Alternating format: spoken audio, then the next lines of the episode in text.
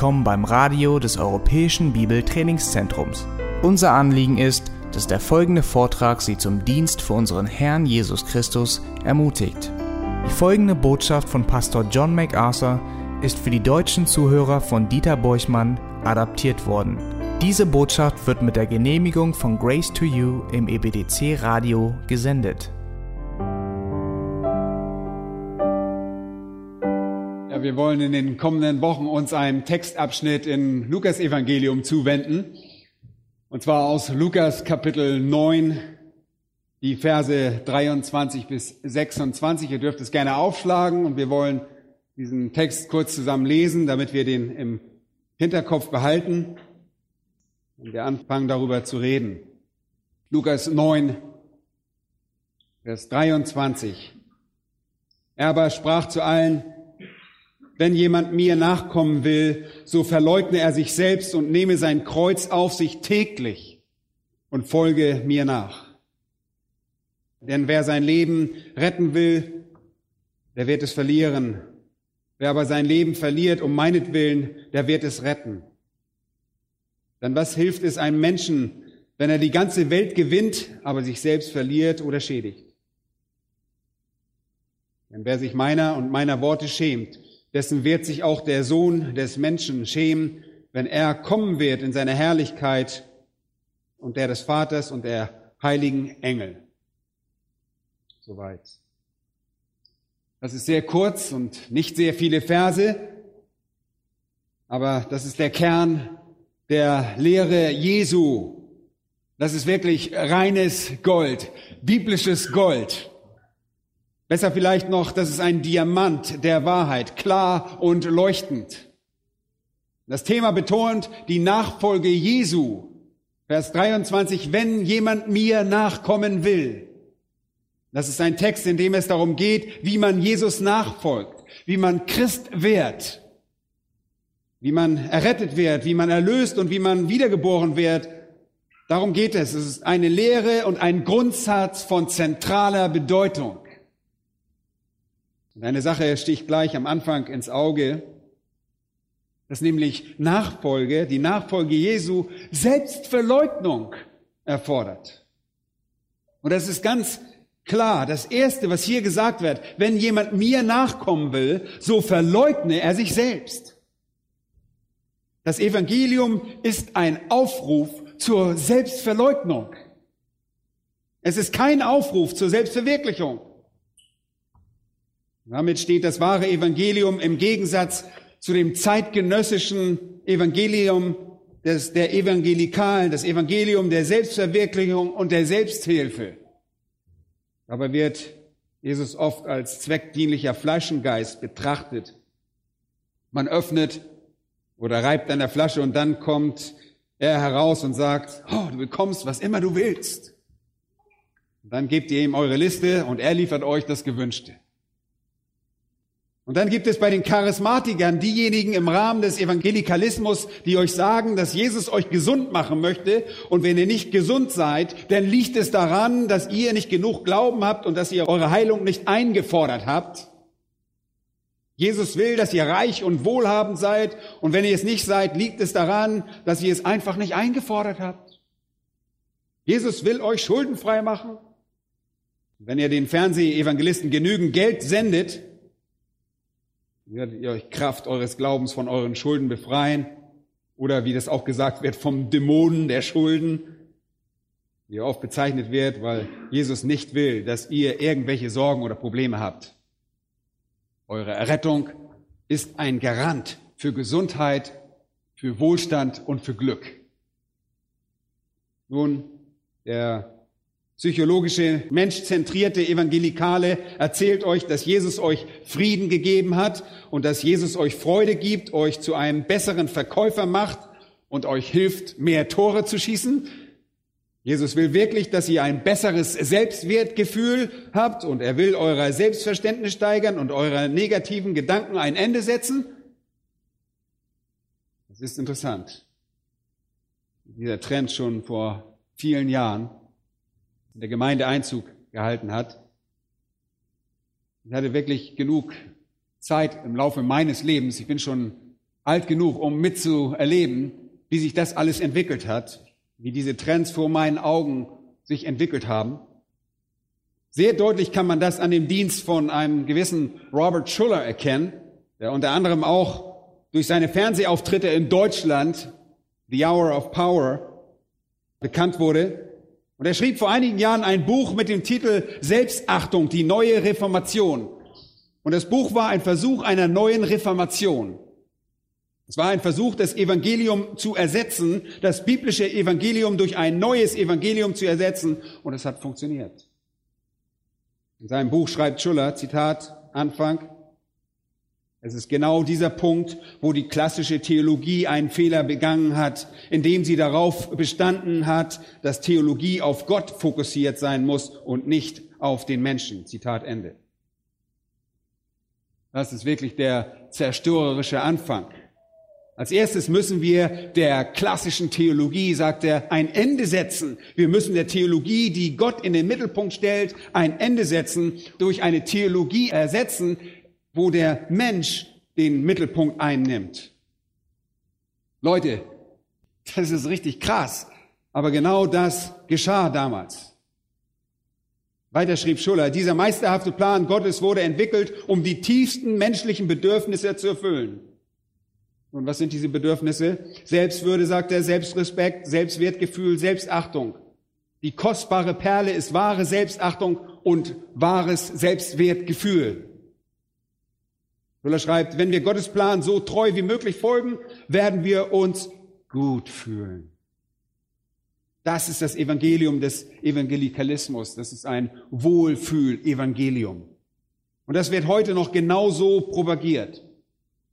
Und allem voraus durch eine Frau namens Joyce Meyer, die durch ihre Sendung auf vielen Fernsehsendern, einschließlich Bibel TV, zu sehen ist.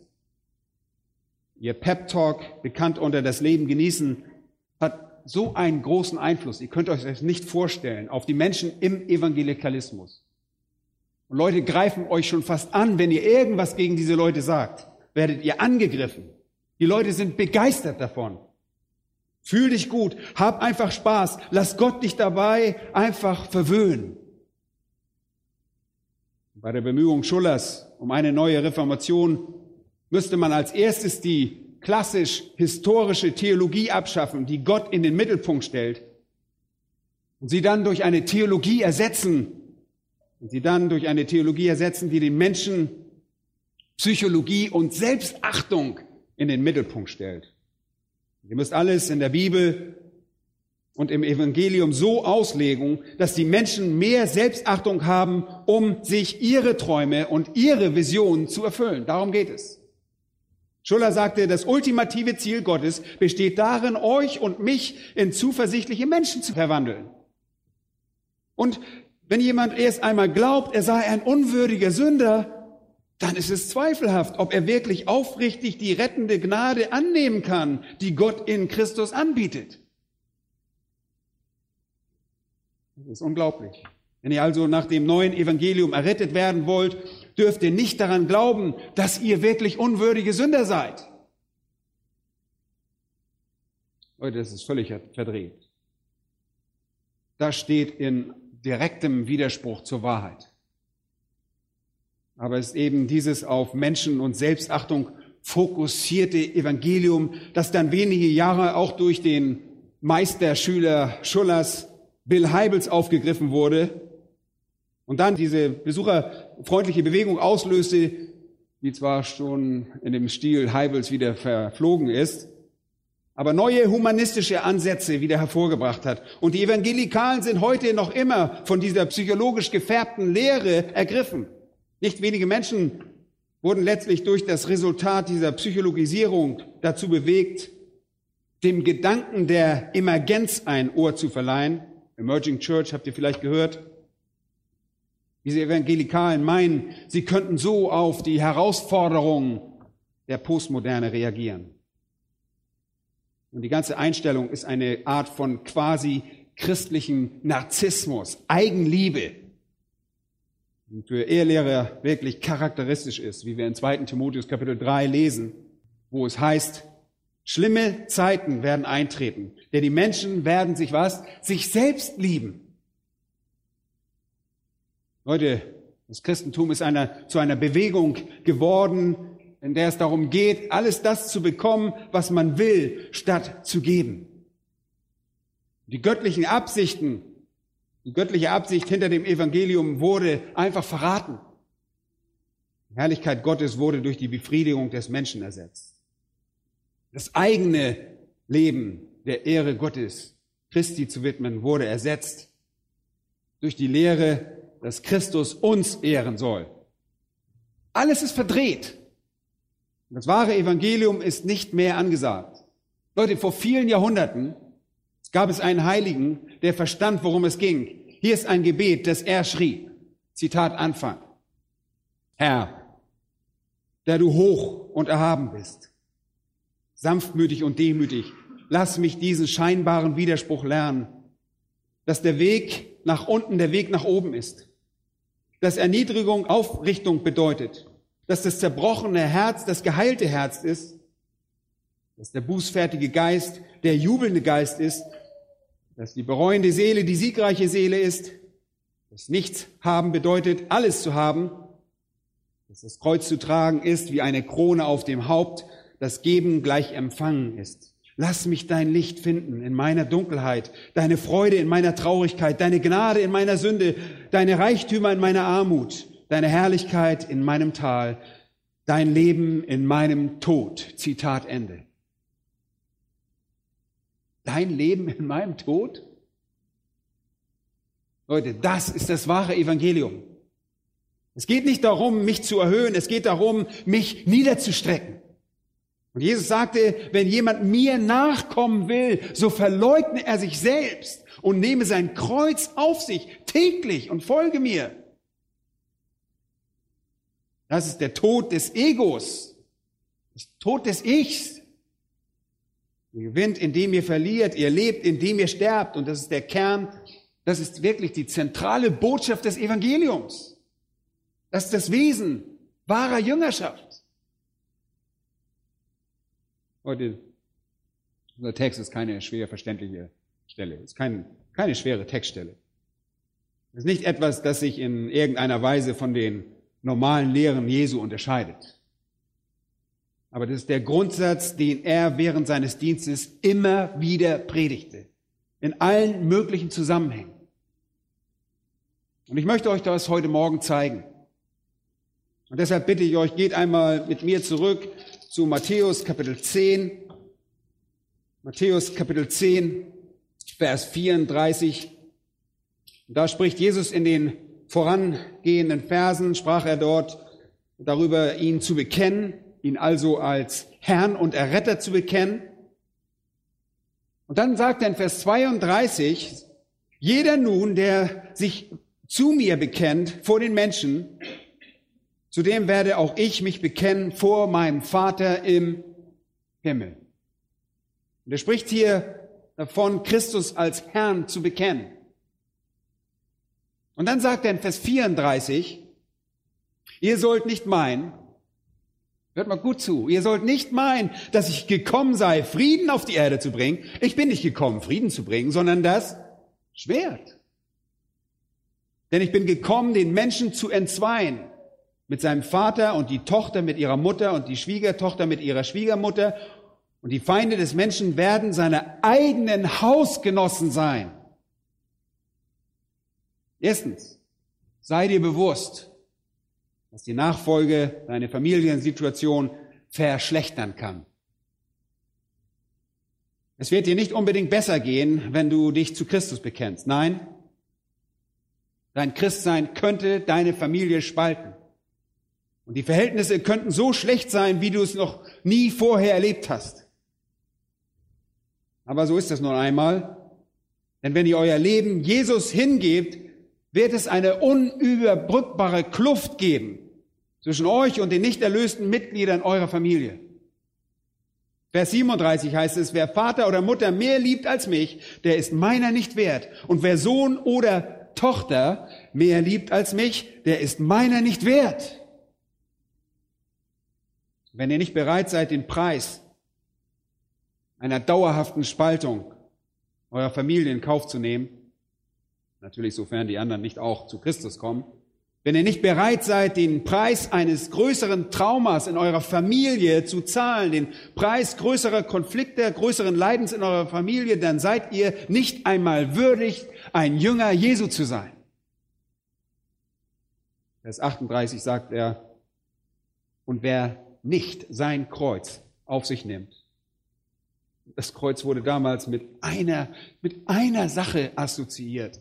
Mit einer einzigen Sache. Es war das Instrument des Todes. Es war ein Instrument der Hinrichtung. Jesus geht sogar noch weiter. Wenn ihr nicht bereit seid, Konflikte in der Familie in Kauf zu nehmen, seid ihr es nicht wert, meine Jünger zu sein. Wenn ihr nicht bereit seid, in Konflikt mit der Welt zu geraten, bis zu dem Ausmaß, dass es euch das Leben kosten könnte, dann seid ihr meiner nicht würdig. Und dann Vers 39 heißt es, wer sein Leben findet, der wird es verlieren. Und wer sein Leben verliert um meinetwillen, der wird es finden. Es geht darum, das Leben zu verlieren. Leute, das ist sicherlich keine Theologie, die den Menschen in den Mittelpunkt stellt, sondern eine Theologie, die Christus in den Mittelpunkt stellt. Diese Theologie besagt, ich gebe alles für Jesus, egal was es kostet. Das ist Matthäus 10. Jetzt geht einmal mit mir zu Markus Kapitel 10. Markus Kapitel 10 gibt es eine weitere Illustration dieser Lehre Jesu. Nur kurz, das ist einfach der Kern der Lehre Jesu. Deshalb werden wir uns auch einige Zeit dafür nehmen, diese Verse durchzuarbeiten, weil wir sie verstehen müssen. Markus 10 und Vers 21 spricht Jesus zu einem reichen jungen Mann der ewiges Leben möchte. Und in Vers 17 fragt er ihn nach dem ewigen Leben. Ihr erinnert euch vielleicht, dass Jesus mit ihm redet. Und wenn man alles zusammensieht, was Jesus da sagt, konfrontiert Jesus ihn wirklich mit seiner Sünde. Der junge Mann will sie nicht zugeben. Und seine Selbstgerechtigkeit, die wirklich seine größte Sünde darstellt, will er nicht aufgeben. Und dann spricht er über sein Geld und der reiche junge Mann ist nicht bereit, sein Geld aufzugeben. Er will Jesus, oh ja, er will das nicht, er will das ewige Leben, aber Jesus konfrontiert ihn damit, dass er seine Selbstgerechtigkeit aufgeben müsse. Dass er sich also als unwürdigen, dass er sich als einen verdorbenen Sünder erkennen müsse und bereit sein müsse, all seine irdischen Güter aufzugeben, wenn Jesus das von ihm verlangt. Ihr erinnert euch sicherlich daran, dass er nicht bereit dazu war, das zu tun. In Vers 21 lesen wir, da blickte ihn Jesus an, gewann ihn lieb und sprach zu ihm, eins fehlt dir. Geh hin, verkaufe alles, was du hast und gib es den Armen, so wirst du einen Schatz im Himmel haben. Komm und folge mir nach. Der Preis besteht in der Bereitschaft, in der Bereitschaft, alles aufzugeben. Vielleicht verlange ich es nicht, aber er könnte es verlangen. Der Preis besteht in der Bereitschaft.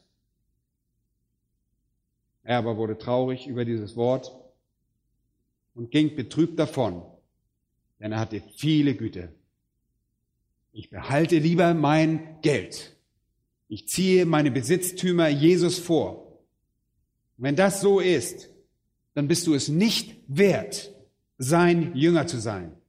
Wenn ihr nicht bereit seid, Spaltung in eurer Familie zu akzeptieren, wenn ihr nicht bereit seid, von der Welt abgesondert zu sein und wenn ihr nicht bereit seid, von euren materiellen Besitztümern getrennt zu sein, dann ist Jesus euch nicht kostbar genug. Hier geht es um alles oder nichts. Und lasst uns wieder zu Lukas 9 gehen, da zum Ende des Kapitels, fast zum Ende, Vers 57. Lukas 9, 57, es ist sehr wichtig, dass wir das verstehen. Das ist auch sehr praktisch. Jesus und einige Leute, die ihm folgten, Jesus beziehungsweise Jünger und potenzielle Jünger, ging die Straßen entlang. Und jemand sagte zu ihm, Herr, ich will dir folgen. Ich will dir folgen, wohin du auch gehst. Oh, wirklich? Oh. Jesus antwortete ihm quasi, wir gehen nicht ins Ritz-Carlton. Ich hoffe, das wirkt sich nicht irgendwie negativ aus deine Entscheidung aus. Sagt, die Füchse haben Gruben, die Vögel des Himmels haben Nester, aber der Sohn des Menschen hat nichts, wo er sein Haupt hinlegen kann. Und wenn du mir nachfolgst, wirst du alles verlieren. Das ist der Preis. Und du solltest das wissen. Jesus sagte nicht, oh, Mensch, großartig, folge mir nach. Du wirst glücklich, du wirst gesund sein, du wirst total wohlhabend sein. Nein, das wird dich alles kosten. Er sagte aber zu einem anderen, folge mir nach. Da sprach er, Herr, erlaube mir zuvor hinzugehen und meinen Vater zu begraben. Nun, an dieser Stelle wird impliziert, dass sein Vater noch nicht mal tot war. Ja, was bedeutet, seinen Vater begraben, zur Beerdigung zu gehen? Nein, das meint er überhaupt nicht. Er sagte, er hatte Jesus gerade sagen hören, dass er nichts haben würde, wenn er Jesus folgen sollte. Denn Jesus hatte ihm nichts zu geben und deshalb wollte er zu Hause bleiben, bis er sein Vermögen antreten konnte. Das heißt, sein Vater musste erstmal sterben, damit er das Vermögen äh, in Anspruch nehmen konnte. Und dann hätte er vielleicht Jesus nachfolgen können. Auch dieser Mann verschwand. Jesus legt völlige Selbstverleugnung, völlige Selbstverleugnung als Maßstab fest. Wenn ihr Kapitel 14 euch anschaut des Lukas Evangeliums, um einfach nur euch einige Zeiten und Orte zu zeigen, wo Jesus das diskutiert, werdet ihr feststellen, dass die Botschaft immer gleich ist. Kapitel 14 gab es eine große Volksmenge, die mit Jesus umherzog und er wendet sich ihnen zu und spricht zu ihnen, wenn jemand zu mir kommt alle wollt mir nachfolgen, ihr alle wollt meine Anhänger sein, wenn jemand zu mir kommt und hasst nicht seinen Vater und seine Mutter, seine Frau und Kinder und Brüder und Schwestern, dazu auch sein eigenes Leben, so kann er nicht mein Jünger sein. Leute, es geht nicht um euch. Es geht nicht um eure Selbstachtung. Es geht um eure Sünde und eure Verzweiflung und darum, dass ihr Christus als so kostbar und wertvoll betrachtet, euren Retter von der Sünde und vom Tod und der Hölle, dass ihr bereit wärt, alles für ihn aufzugeben. Wenn es euch eure Familie und eure Ehe kosten sollte, und in Vers 27 müsst ihr euer Kreuz aufnehmen und es tragen, und wenn ihr euer Kreuz nicht tragt, und wenn ihr also nicht bereit seid zu sterben, euer Leben zu opfern und Jesus nachzukommen, dann könnt ihr nicht sein Jünger sein. Deutlicher geht es nicht. Deutlicher kann man es nicht schreiben drei Kapitel weiter, Kapitel 17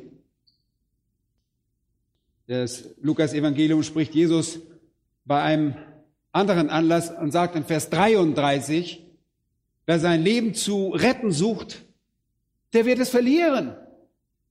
Wer es verliert, der wird es erhalten. Und das ist dasselbe Prinzip. Ihr versucht an euch selbst, ja, versucht eure eigenen Pläne durchzusetzen, an euren eigenen Zielen, eurem eigenen Erfolg und Selbstachtung festzuhalten. Ihr wollt einfach daran festhalten. Und wisst ihr, wisst ihr, was ihr letztendlich habt? Ihr verliert euer Leben. Ihr verliert es. Dann nur Johannes noch zu erwähnen, Johannes 12, Vers 24, damit ihr wisst, dass auch Johannes diese zentrale Lehre Jesu nicht ausgelassen hat, heißt es, wahrlich, wahrlich, ich sage euch, wenn das Weizenkorn nicht in die Erde fällt und stirbt, so bleibt es allein. Wenn es aber stirbt, so bringt es viel Frucht. Und Jesus sagt, wenn ihr mir nachfolgen und Frucht bringen wollt, wird euch das euer Leben kosten. Dann müsst ihr sterben. Vers 25 lesen wir, wer sein Leben liebt, der wird es verlieren. Wer aber sein Leben in dieser Welt hasst, wird es zum ewigen Leben bewahren. Wenn jemand mir dienen will, so folge er mir nach. Und der Pfad, den Jesus in seinem Leben beschreiten sollte, war der Pfad der Verfolgung und des Todes. Wollt ihr Jesus nachfolgen? Dann wird es euch einfach alles kosten. Nun, der Herr wird euch vielleicht nicht das Leben nehmen. Er wird euch vielleicht nicht euer Geld nehmen. Er wird euch vielleicht nicht mal eure Familie oder euren Ehegatten nehmen. Er wird euch vielleicht nicht eure Arbeit nehmen. Aber ihr müsst bereit dazu sein, wenn er das will. Ihr müsst verzweifelt genug sein, Christus mit offenen Armen anzunehmen. Egal, was es euch kostet. Egal, was der Preis ist. Und lass uns noch einmal zurück zu Matthäus 16 gehen, damit wir den Abschnitt in Lukas besser verstehen. Ohne diesen Abschnitt mit Matthäus 16 zu vergleichen, wäre schwierig, das richtige Verständnis zu bekommen, denn das sind Parallelen, also zu der Lukas-Stelle. Matthäus gibt uns noch mehr Informationen. Im gewissen Sinne gibt es jetzt für diese Jünger an dieser Stelle eine Prüfungszeit. Und die Prüfung, der sie sich unterziehen müssen, besteht aus einer einzigen Frage. Eine einzige Frage. Die einzige Prüfungsfrage findet ihr dort in Vers 15, Matthäus 16, Vers 15. Da aber spricht er zu ihnen, ihr aber, für wen haltet ihr mich? Und nach ein paar Jahren Training und Offenbarung, Enthüllung und Wundern und Zeichen, die Jesus vollbracht hatte. Nach all seiner Lehre war es Zeit, sie in der Schule der Jüngerschaft der Abschlussprüfung zu unterziehen. Und deshalb gibt es nur eine einzige Prüfungsfrage, wie wir uns das alle wünschen, oder? Einmal kurz eine Antwort, nach Hause gehen. Hier ist die Frage, für wen haltet ihr mich? Nun, Sie hatten die richtige Antwort parat, denn Simon Petrus antwortete und sprach, du bist der Christus, der Sohn des lebendigen Gottes. Und Jesus antwortete und sprach zu ihm, glückselig bist du, Simon, Sohn des Jona. Denn Fleisch und Blut hat dir das nicht geoffenbart, sondern mein Vater im Himmel. Du hast die Offenbarung angenommen, du hast gesehen, was Gott durch mich geoffenbart hat und du verstehst, dass das die richtige Antwort ist. Leute, das ist der Höhepunkt des gesamten Jüngerschaftstraining. Sie haben die richtige Schlussfolgerung über Jesus gezogen, die absolut notwendig ist für die Rettung, dass er Gottes Christus ist, Gottes Messias, Gottes lebendiger Sohn, Gottes Heiland. All die Verheißungen des Alten Testaments, alles, was Jesus von sich behauptete, war wirklich wahr. Das ist das große und höchste Bekenntnis. Ihr erinnert euch sicherlich daran, dass das Evangelium geschrieben wurden, damit ihr glaubt, dass Jesus der Christus ist, der Sohn des lebendigen Gottes und damit ihr durch den Glauben was habt? Leben. Leben habt. In seinem Namen. Nun, sie glaubten und sie haben Leben in seinem Namen. Sie hatten nicht Leben, sie haben Leben. Sie leben immer noch. Dies ist eine, ein der große Moment ihres Bekenntnisses auf diese Frage hin. Und ihr Bekenntnis ist richtig. Die Antwort ist goldrichtig. Als Erwiderung auf diese Bestätigung sagt Jesus quasi zu Petrus, du hast die Botschaft verstanden. Du hast gesehen, was Gott durch mich gesagt hat und du hast es begriffen. Das ist wunderbar. Und ich habe dir noch etwas zu sagen, Petrus. Und dann Vers 18, sagt er, du bist Petrus. Und auf diesen Felsen will ich meine Gemeinde bauen.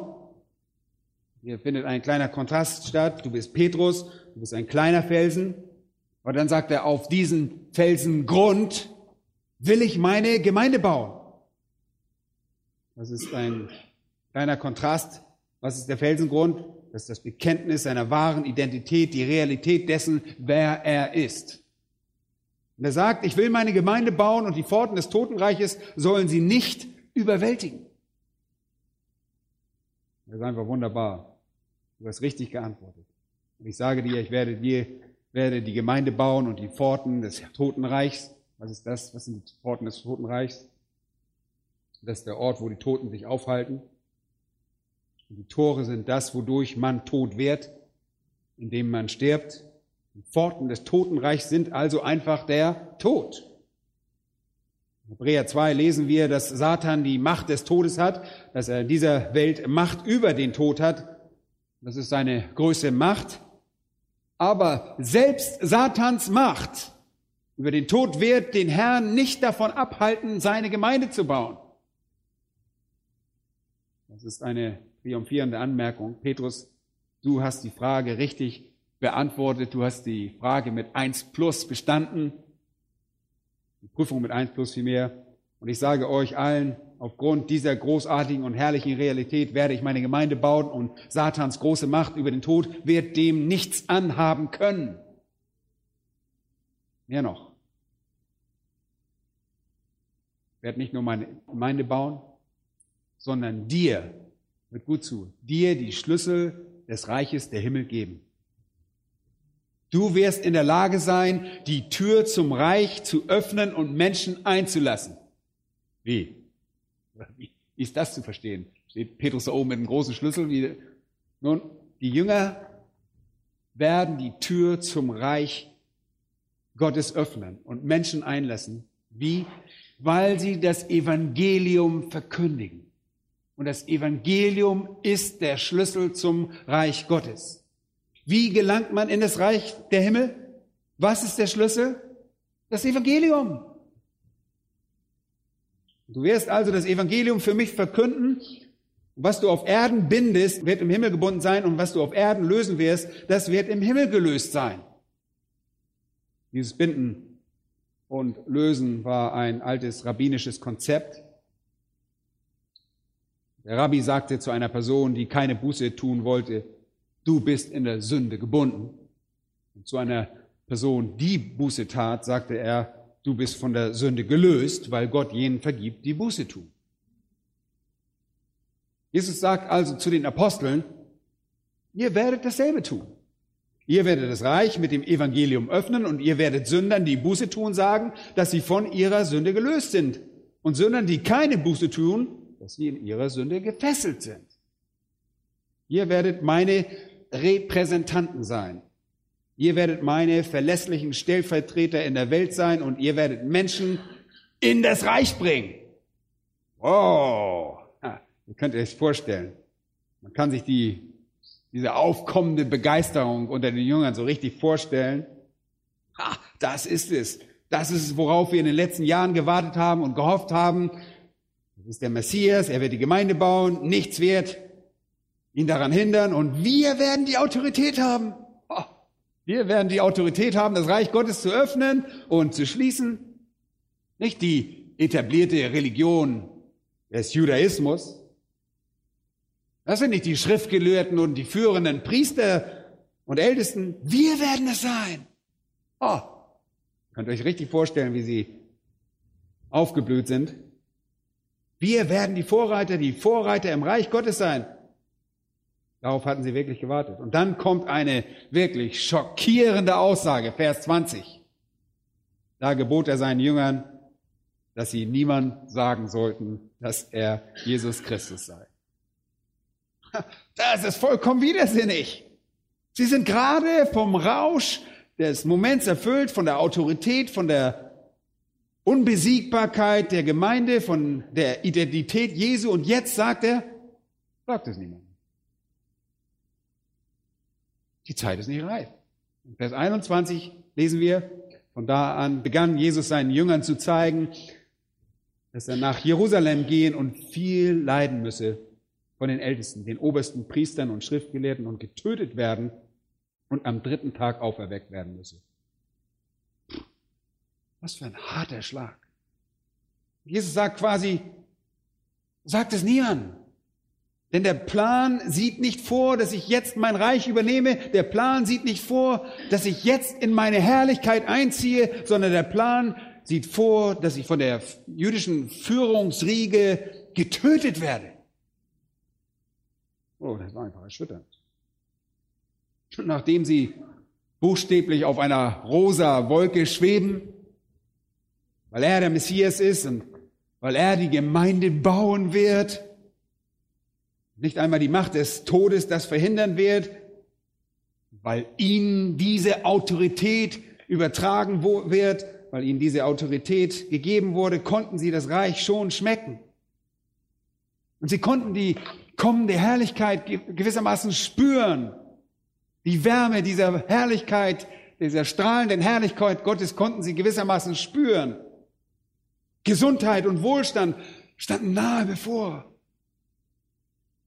Jesus würde die abtrünnigen Führer des Judaismus gewiss vernichten. Sie, sie wären jetzt die Führer Israels und er würde gewiss die römischen Unterdrücker und Besatzer und Heiden vernichten. Er würde gewiss alle Krankheiten heilen und dann würde er Nahrung zur Verfügung stellen, so wie er das bei den Massenspeisungen schon demonstriert hat. Das war der große, herrliche Moment, auf den sie sich alle schon so sehr und so lange, wo sie so lange drauf gewartet haben. Und dann sagt Jesus, sag nichts, ich muss sterben. Kinnlade fällt runter. Vers 22 lesen wir, dann nahm Petrus ihn beiseite. Und Petrus sagt so gut wie, Herr, komm mal her, wir müssen mal unter vier Augen reden. Komm mal rüber. Und er fing ihm an zu wehren. Was für ein Alpha-Männchen. Er weist den Sohn Gottes zurück, den Sohn des lebendigen Gottes. Und diese Worte sprudelten gerade so aus seinem Mund heraus und sagt, komm mal her, ich muss dir mal den Kopf waschen. Und ich muss ihn dir mal zurechtrücken. Und er sagt, Herr, schone dich, das widerfahre dir nur nicht. Oh, das wird nicht geschehen. Du wirst nicht sterben, das sieht der Plan nicht vor. Er aber wandte sich um und sprach zu Petrus, weiche von mir was? Satan. Weiche von mir, Satan. Und ich glaube, er, er mochte nicht einmal Simon genannt werden, zu werden, geschweige denn Satan. Und dann sagt Jesus Folgendes, du bist mir ein Ärgernis. Und hier ist der Grund dafür, denn du denkst nicht göttlich, sondern menschlich. Du denkst menschlich. Deine Gedanken konzentrieren sich auf den Menschen. Wisst ihr, das könnte genau das Motto des zeitgenössischen Evangelikalismus sein, oder? Das menschliche Denken. Eure Gedanken sind nicht göttlich, sondern menschlich. Es dreht sich alles um euch. Es dreht sich nur um eure Gefühle. Es dreht sich nur um euer Wohlsein. Ist es nicht genau so? Es dreht sich darum, was ihr wollt. Und um die Macht und Herrlichkeit und die Krone und die Belohnung und die Autorität. Ihr versteht es nicht. Der Weg nach oben führt nach unten. Ohne ein Kreuz erhaltet ihr keine Krone. In Vers 24 führt Jesus dann den Grundsatz ein. Und er sagt zu den Jüngern, den Aposteln und den, der, dieser restlichen Menge, die dort sind, wie wir das auch schon aus Markus 8, 34 wissen, wenn jemand mir nachkommen will, so verleugne er sich selbst und nehme sein Kreuz auf sich. Und Lukas führt noch hinzu, täglich. Und folge mir nach. Und mit dieser Überleitung sind wir wieder bei Lukas Kapitel 9. Da wollten wir eigentlich sein, oder? Das andere ist einfach nur zur Ergänzung und damit wir es besser verstehen. Matthäus hat uns einfach sehr gute Informationen gegeben. Aber das ist wirklich eine schockierende Erfahrung für die Apostel. Sie haben dieses herrliche Bekenntnis erlebt und jetzt wird ihnen erst verboten, darüber zu sprechen und dann erfahren sie, dass Jesus sterben wird. Aber nicht nur Jesus wird sterben. Nicht nur Jesus, sondern er sagt auch zu ihnen und allen in Lukas, wenn jemand mir nachkommen will, so verleugne er sich selbst und nehme sein Kreuz auf sich täglich und folge mir nach. Mit dieser Aussage leitet Jesus das Paradoxon der Jüngerschaft ein, das in den Versen 24, 25 erklärt und in Vers 26 begründet wird. Wir werden uns natürlich nicht nur heute Morgen damit befassen, sondern auch die nächsten Male, wenn ich zu euch spreche. Aber heute Morgen möchte ich mich in der mir noch zur Verfügung stehenden Zeit mit dem Grundsatz in Vers 23 beschäftigen. Das ist der Grundsatz. Das ist das Thema, der zentrale Grundsatz der Jüngerschaft. Und es ist nicht schwer, den Grundsatz herauszufinden. Hört gut zu. Er lautet einfach, wenn ihr Christus nachfolgen wollt und ihr wollt hoffentlich Christ sein, dann verleugnet euch selbst und nehmt euer Kreuz auf und folgt ihm nach. Folgt ihm nach. Könnt ihr, könnt ihr etwas derartiges im heutigen zeitgenössischen Evangelium hören? Wo hört ihr das? Ich frage euch ehrlich, wo, fragt, wo, wo hört ihr sowas noch? Hört ihr das je in der Botschaft eines Fernsehpredigers oder eines Evangelisten? Hört ihr das je irgendjemand sagen? Hört ihr je jemanden in einer Menschenmenge aufstehen und sagen, wenn du ein Christ werden willst, opfere dein Leben, verleugne die Dinge, nach denen dein Ego dich sehnt, die es sich erhofft, die es sich wünscht, sei bereit zu sterben und dich im sklavischen Gehorsam Jesus unterzuordnen? Wo hört man das noch? Oh, das verkauft sich nicht gut. Das ist kein, das ist kein kluges Marketing. Aber es ist die Wahrheit. Was wollt ihr also tun? Jemand künstlich bekehren? Wollen wir Menschen künstlich bekehren? Und leider wird das heute überall getan. Das ist die allgemein übliche Art, denn Menschen wird heute die Illusion vermittelt, sie seien errettet, obwohl sie es wirklich nicht sind. Sodass sie eines Tages, wenn sie vor Christus stehen, sagen, Herr, Herr, haben wir nicht so und so und so. Und er wird sagen, weicht von mir, ich habe euch nie gekannt. Leute, das Evangelium muss das Evangelium sein. Jesus fragt, willst du mir nachfolgen? Der Grundsatz lautet, wenn du mir nachfolgen willst, dann ist das das Ende deines Selbst. Es ist das Ende eurer Existenz. Ihr existiert nicht mehr. Paulus drückte es folgendermaßen aus. Denn für mich ist Christus das Leben und das Sterben ein Gewinn. Ich habe gelernt, ganz unten und ganz oben zu sein. Ich habe gelernt, Dinge zu besitzen oder nicht zu besitzen. Es ist mir egal. Wenn ich lebe, lebe ich für den Herrn und wenn ich sterbe, sterbe ich für den Herrn. Wo liegt der Unterschied? Ich gehöre dem Herrn. Und das ist wirklich seine Einstellung. Die Menschen wollen heute ihre Glorifizierung. Sie wollen Gesundheit, sie wollen Wohlstand, sie wollen Glück, sie wollen, dass alle ihre Bedürfnisse gestillt werden, dass jedes Verlangen erfüllt wird. Und alle wollen ein schmerzfreies Leben. Sie wollen alle eine Krone ohne das Kreuz. Sie wollen den Preis ohne den Fleiß und so denken einfach die Menschen. Aber Leute, das entspricht nicht dem Interesse Gottes. Laut Hebräer 2, Vers 10 wurde der Urheber unseres Heils durch Leiden vollendet. Und deshalb müssen auch wir die Feuerprobe des Leids durchleben. Wir leiden zuerst und insbesondere im Erlöschen jeder Hoffnung, aller Ambitionen, aller Wünsche, aller Sehnsüchte, aller Bedürfnisse, die menschlich sind. Darum geht es.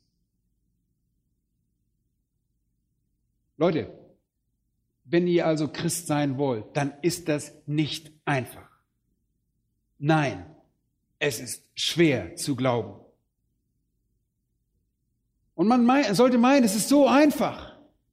Wenn man heute Christ sein will, dann betet man einfach ein paar kurze Worte, man spricht ein kurzes Gebet und wird dadurch Christ. Nein, so ist es nicht. Es ist nicht leicht, ein Christ zu sein.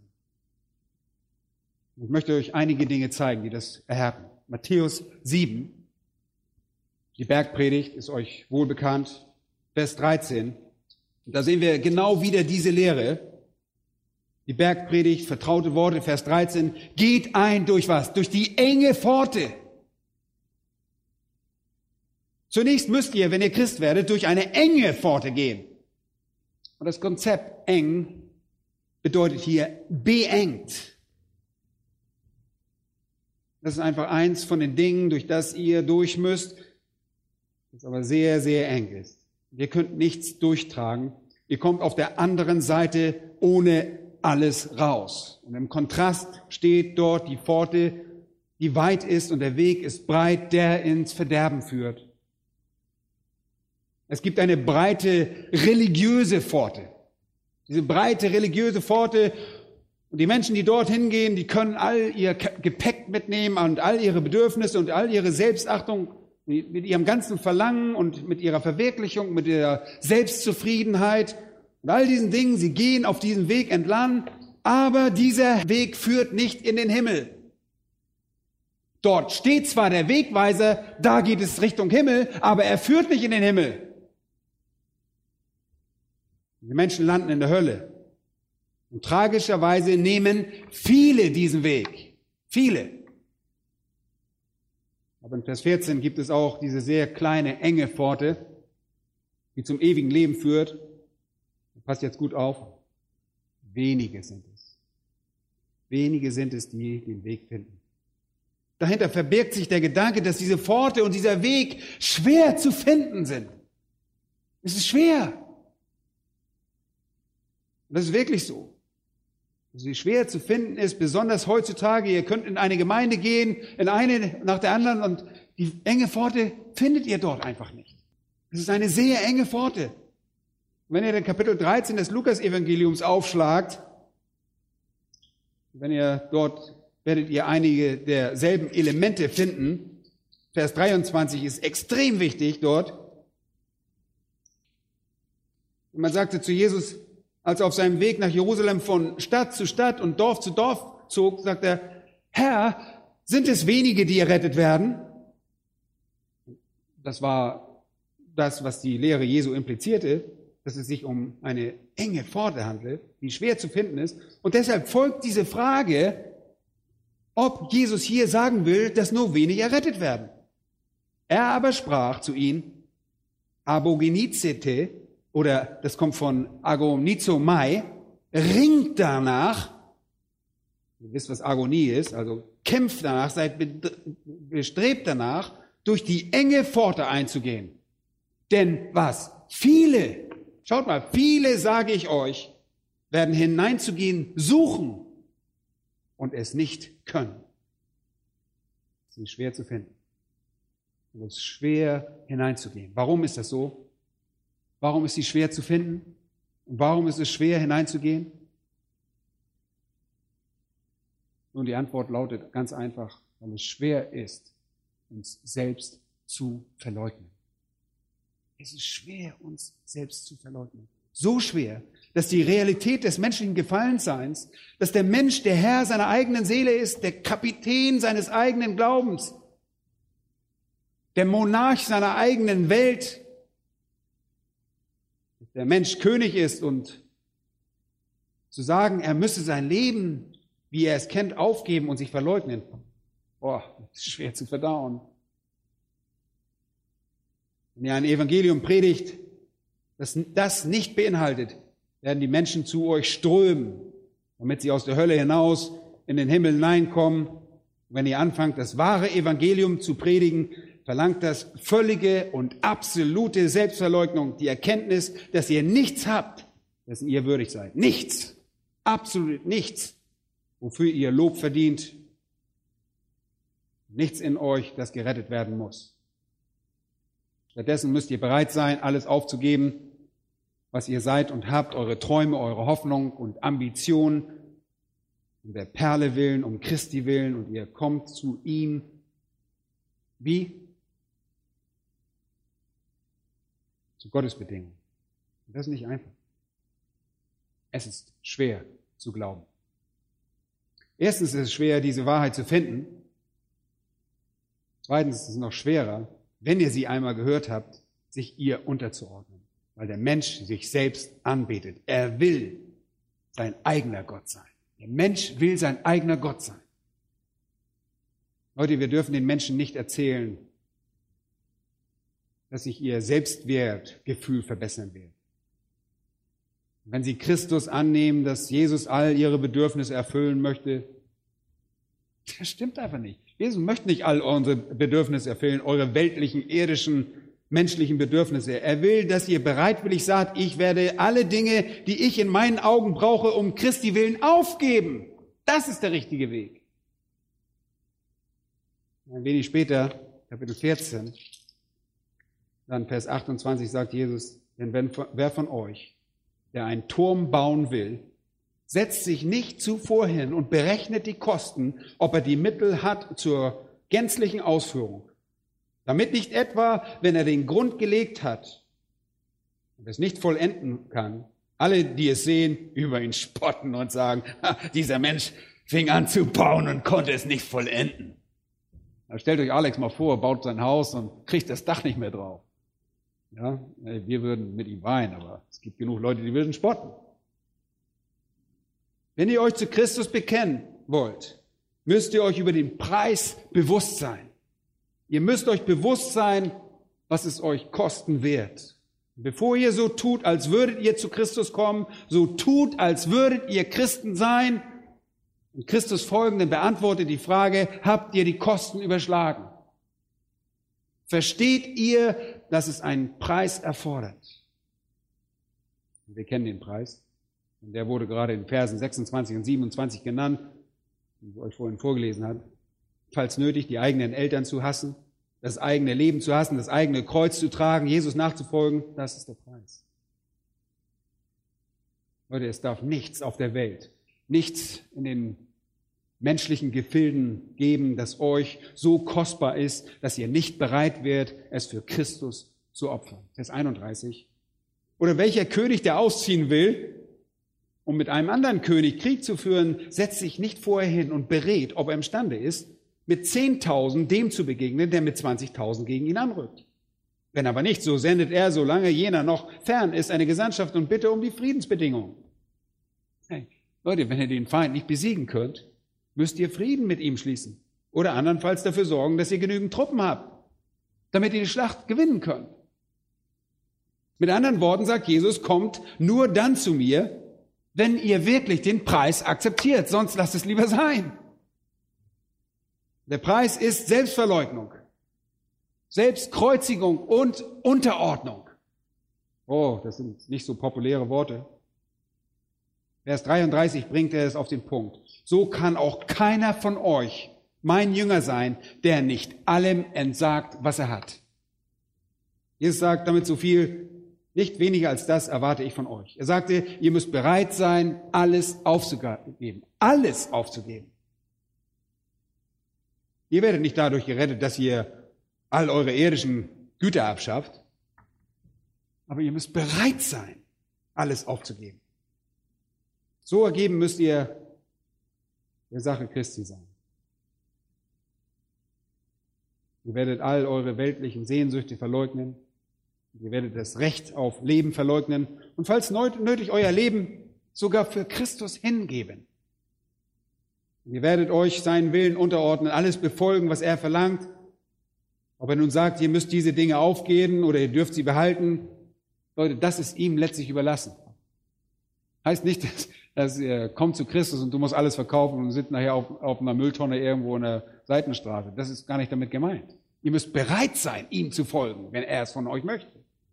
Dinge aufzugeben. Und dann, wisst ihr, erzählte Jesus noch diese beiden Gleichnisse in Matthäus 13, uns auch sehr wohl bekannt, Verse 44 bis 46. Und er sagte, ein Mann habe einen verborgenen Schatz in einem Acker gefunden und er kannte den Wert des Schatzes und er verkaufte alles für diesen Schatz. Er verkaufte einfach alles. Und dann sagte Jesus, es gab eine kostbare Perle, die von einem Mann gefunden wurde, der dann alles verkaufte, um die Perle zu kaufen. Der Kern der Rettung liegt darin, alles zu verkaufen, alles zu geben. Es ist das, ich gebe alles auf. Ich verleugne mich selbst. Ich biete mein Leben dar, sowohl im Tod, falls erforderlich, als auch im Gehorsam im Leben. Leute, das ist die Botschaft des Evangeliums.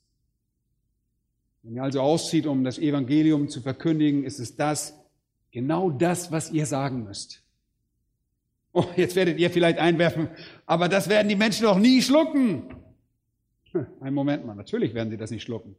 Wenn der Geist Gottes nicht in ihrem Herzen wirkt, werden die Menschen das nie schlucken. Natürlich nimmt der Mensch das nicht an. Die werden das nicht tun sofern der Geist Gottes sie nicht überführt und ihr totes Herz belebt und Glauben erzeugt und bewirkt, geschieht gar nichts. Überhaupt nichts. Weil er es aber tut, auch mehrfach getan hat und wir schon gläubig geworden sind. Leute, der Beweis dafür ist, dass Gott jeden retten kann. Das ist die einzig wahre Botschaft, die in Verbindung mit dem Werk des Geistes wahre Errettung hervorbringen kann. Alles andere ist Kompromiss. Leute, erfindet das Evangelium nicht neu nach eurem Gutdünken, weil es sich gut verkauft. Das geschieht heutzutage viel zu häufig. Stattdessen, wenn irgendjemand Christus nachfolgen will, dann müsst ihr zuerst an Christus glauben. Ihr müsst ihn als Christus, den Sohn des lebendigen Gottes, vorstellen und den Herrn. Und als Retter müsst ihr ihn beides bekennen. Und dann müsst ihr bereit sein, eine Spaltung eurer Familie, eurer Ehe, der Welt zu akzeptieren, die euch das Leben kosten könnte. Ein Bruch mit euren eigenen Ambitionen Ihr müsst bereit sein, euer ganzes Leben der Nachfolge Christi unterzuordnen, um zu tun, was auch immer er verlangt. Jesus sagt, es ist nicht derjenige, der sagt, Herr, Herr, sondern was? Sondern derjenige, der den Willen meines Vaters im Himmel tut. Und es ist der Wille meines Vaters, dass ihr euch dem Sohn unterordnet. Das ist das Evangelium. Es ist das Evangelium der Selbstverleugnung. Es ist das Evangelium der Aufopferung und Unterordnung. Verleugnet euch selbst, nehmt euer Kreuz auf jeden Tag. Riskiert euer Leben für Christus und wagt ihm in dem Sinne nach, oder folgt ihm in diesem Sinne nach, dass ihr tut, was er von euch verlangt. Oder wenn ihr weniger als das als die Bedingung des Evangeliums anführt, dann könnte jemand getäuscht werden. Menschen können sich täuschen in Bezug auf das Evangelium. Und dazu wollen wir einfach nicht beitragen. Und ihr fragt vielleicht, aber was ist es, wenn sie nicht darauf reagieren? Leute, darum geht es nicht. Es liegt in der Macht Gottes, das zu entscheiden. Wir sind nicht für die Errettung zuständig. Ihr seid für die Unverfälschtheit des Evangeliums verantwortlich, nicht für die Rettung selbst. Gott ist der Retter. Wir sind seine Verkündiger. Und nächstes Mal werden wir uns mit den Elementen des Grundsatzes in Vers 23 befassen, mit der Selbstverleugnung, das Kreuz aufnehmen und Jesus nachfolgen. Und sicherlich wäre das auch sehr schön, alles in eine Botschaft zu packen, aber es ist einfach zu viel Material. Und wir können es nicht kürzen, weil es so wichtig ist und zu relevant für die Kernbotschaft des Evangeliums. Aber ich denke, ihr wisst inzwischen, wie wichtig es ist, wie häufig das in der Lehre Jesu vorkommt. Und wenn wir uns das nächste Mal mit diesen Elementen befassen und vom Grundsatz dann zum Paradoxon gehen, werdet ihr deutlich sehen, wo eure eigene Verantwortung im Blick auf die Nachfolge Jesu liegt. In Weitergabe des Evangeliums an.